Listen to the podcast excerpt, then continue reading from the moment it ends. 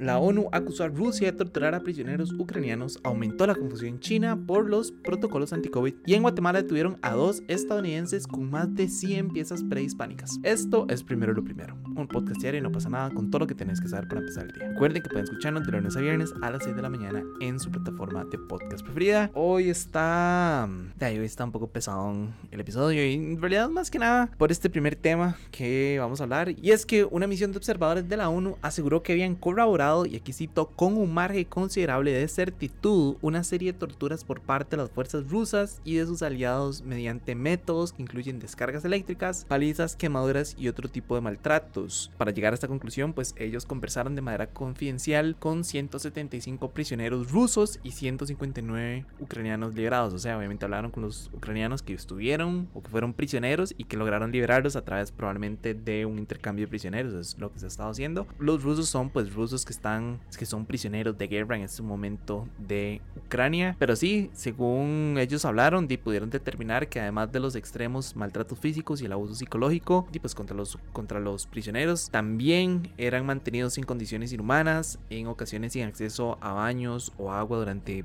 más de un día, ¿verdad? Incluso dijeron que probablemente el peor momento es cuando los prisioneros llegan a los centros de detención, ¿verdad? Porque pasan por este proceso como de, de bienvenida, llamémosle, aunque uno sabe que no es así, ¿verdad? Y en los que los reciben con golpes, con amenazas, con ataques, con perros, eso me, me, me choqueó bastante. Y bueno, también con posiciones dolorosas por largo tiempo, no sé si han visto eso, es una tortura, ¿verdad? Como que los meten en una caja sin luz ni nada y los dejan ahí sentados, bueno, ahí como en posición fetal durante días y obviamente y la espalda ya lo empieza a matar a uno, ¿verdad? Obviamente también los, los prisioneros con mayor susceptibilidad a ser torturados son los que tenían rangos más altos o los que tienen rangos más altos, porque obviamente son los que tienen información, entonces son los que hay que torturar para poder sacar la información. eso suena demasiado mal, pero eh, lastimosamente esa es la humanidad en la que vivimos. Pero, y aquí quiero hacer una mención súper importante, eso no son acusaciones solo contra Rusia, ¿verdad? Porque pues, muchos medios se han concentrado solamente a hablar de lo malo que ha hecho Rusia, eh, sino que según este equipo existen denuncias bastante creíbles sobre ejecuciones de personas que ya estaban fuera de combate y de varios casos de torturas y maltratos presuntamente cometidos por parte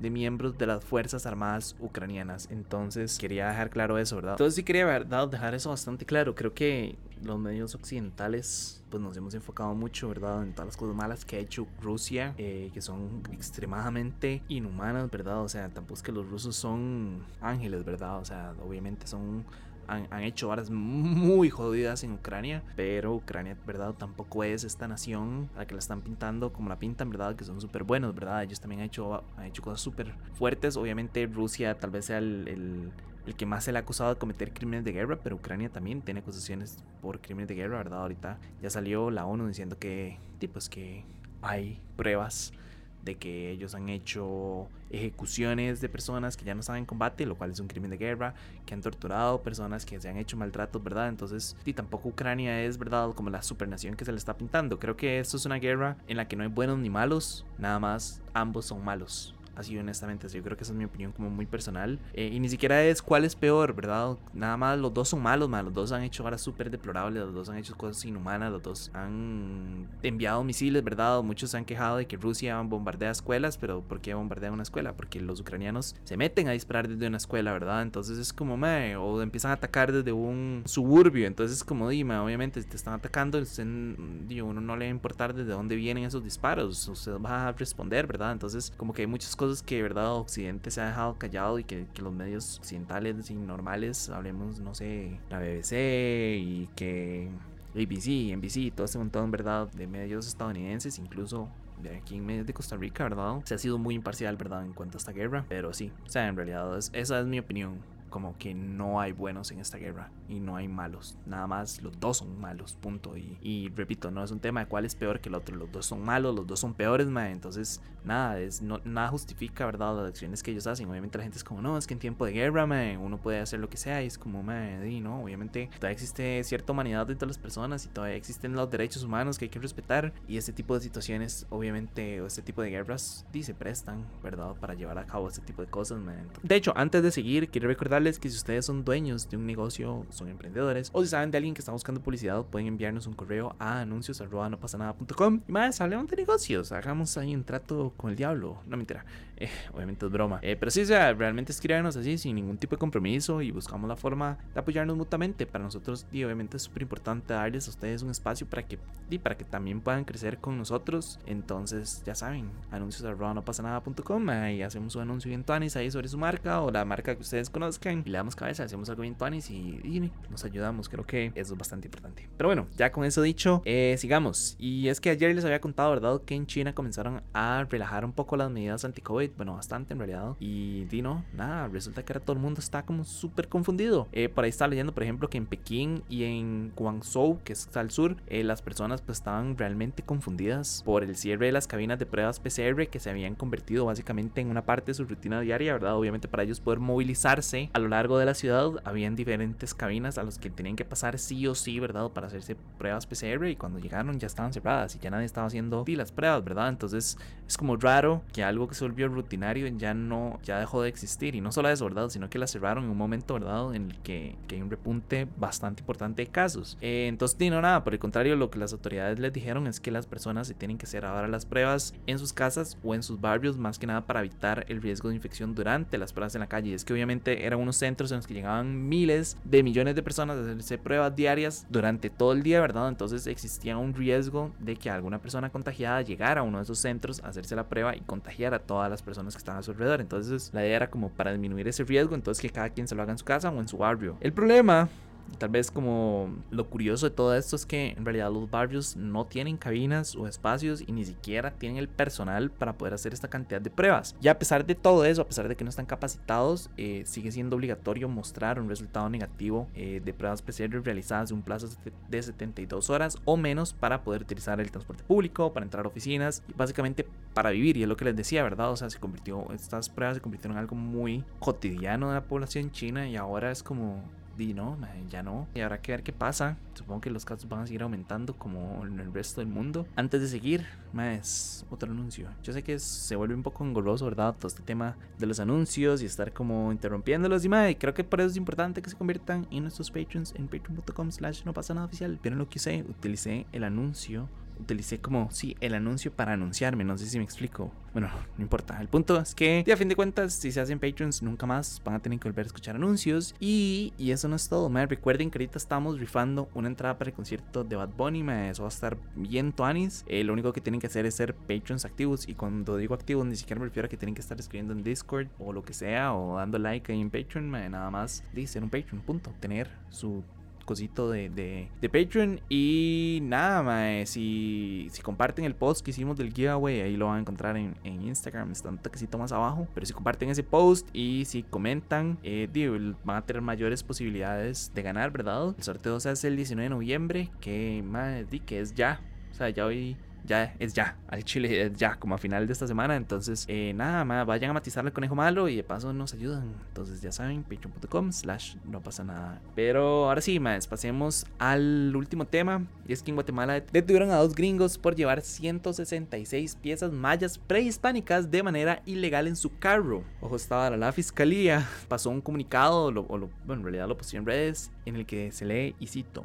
Se trata de Stephanie Allison Joluk y de Giorgio Salvador Rusili, quienes fueron detenidos en flagrancia cuando en un vehículo transportaban 166 piezas que, según un arqueólogo de la Dirección General de Patrimonio Cultural, son en un 90% auténticas. De hecho, por ahí ellos hablaron que entre los elementos que encontraron habían eh, esferas de piedra, habían morteros, esfinges, yugos, figuras antropomorfas y otro montón de cosas más. Y bueno, en realidad todo esto se da como dentro de una investigación por tráfico de piezas arqueológicas de la Fiscalía de Delitos contra el Patrimonio Cultural en coordinación con agentes de la policía. Y lo peor de todo es que esta no es la primera vez que tienen estas personas. Eh, Yoluk, la señora, la muchacha. No, en realidad yo creo que sí es una señora, creo que tiene como 66. Ella ya había sido detenida el 11 de noviembre en el aeropuerto internacional La Aurora cuando intentaba salir del país con dos piezas talladas en piedra de origen maya. Entonces, ajá, como que esta señora, el tráfico de, de cosas no se le da muy bien, ¿verdad? Creo que tal vez no es una noticia como extremadamente relevante, pero nada más quería burlarme como de estas dos personas porque, madre, como recuperaron este espíritu colonialista, imperialista estadounidense, ¿verdad? Como de, yo puedo tomar las cosas de otros países porque yo quiero, Entonces, nada, nada más me dio mucha risa porque creo que es un reflejo muy americano, ¿verdad? De la cultura americana y de cómo creen que pueden nada más llevarse un montón de cosas que no les pertenecen de otros países por, no sé, porque supongo que creen que pueden, pero sí, sí, nada, mae, feliz, feliz para ellos, eh, para el resto de las personas, supongo, supongo que van a ir a la cárcel, supongo que les van a montar una multa o algo, no, no, no sé, la verdad, no sé cómo funciona la, la justicia en Guatemala, pero sí, nada más, debe ser como una imagen interesante, ¿verdad? Como de tener un carro y verlo con un montón de arte y de piezas como prehispánicas. Y es como, eh, discúlpeme, ¿usted para dónde lleva esto? Y no sé. Nada, y algo, ¿saben? Ahora que lo estaba pensando, como que loco, cómo se volvió muy normal, ¿verdad? La posición de este tipo de, de, cosas, ¿verdad? O sea, yo, yo recuerdo ir a casas de personas y tenían un, como morteros, ¿verdad? Y estas varas para hacer, es que no me acuerdo cómo se llaman, pero para hacer como tortillas, ¿verdad? Que era como una plancha como súper larga. Y yo recuerdo verlos ahí, como dentro de las flores y dentro de las cosas que tenían en las casas. Y es como, madre, qué loco, como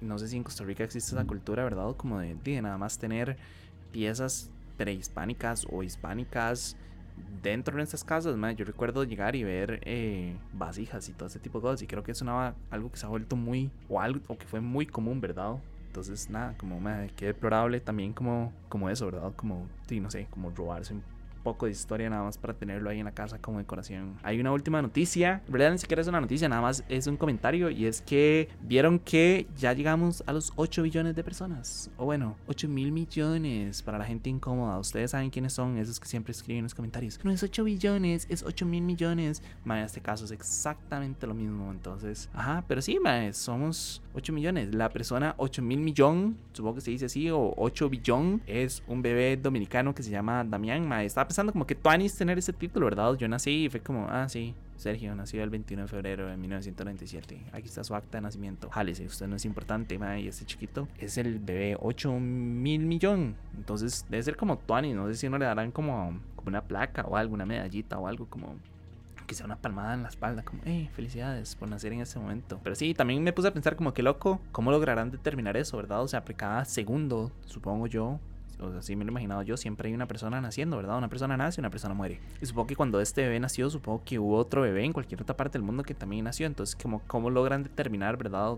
¿Qué tipo de registro ellos llevan para determinar que este chiquito es el 8 mil millón o 8 mil millones? No sé cómo se dirá. Pero sí, nada más me fui como ese ride hole pensando, entonces, madre, no les voy a hacer eso yo a ustedes. Pero sí, quería contarles eso, no sé si lo vieron. Oficialmente somos 8 mil millones de personas, madre. Y eso como por un lado me genera un toque de ansiedad y como de preocupación, ¿verdad? Porque nosotros seguimos viviendo como si en el mundo hubiera recursos infinitos cuando definitivamente son finitos, y cada vez somos más personas, más bocas que alimentar, más desechos que se van a producir. No importa, no los va a preocupar con eso. Eso fue todo por hoy. Su apoyo es posible primero lo primero. Recuerden que pueden apoyarnos en patreon.com slash no pasa nada oficial. Y para seguir informándose, recuerden suscribirse a nuestro newsletter diario que pueden encontrar en nuestras redes. Como siempre, todos los links van a estar en la descripción. Y para los que nos están escuchando por Spotify, el poll de hoy es: ¿A ustedes les preocupa el rumbo que está tomando la humanidad? ¿Sí o no? Y me refiero como a este tema, ¿verdad? De los 8 mil millones como no estamos protegiendo nuestros recursos, no estamos protegiendo el medio ambiente, eh, a las grandes corporaciones y a los gobiernos les vale un cerote, ¿verdad? La protección del medio ambiente y la reducción del cambio climático,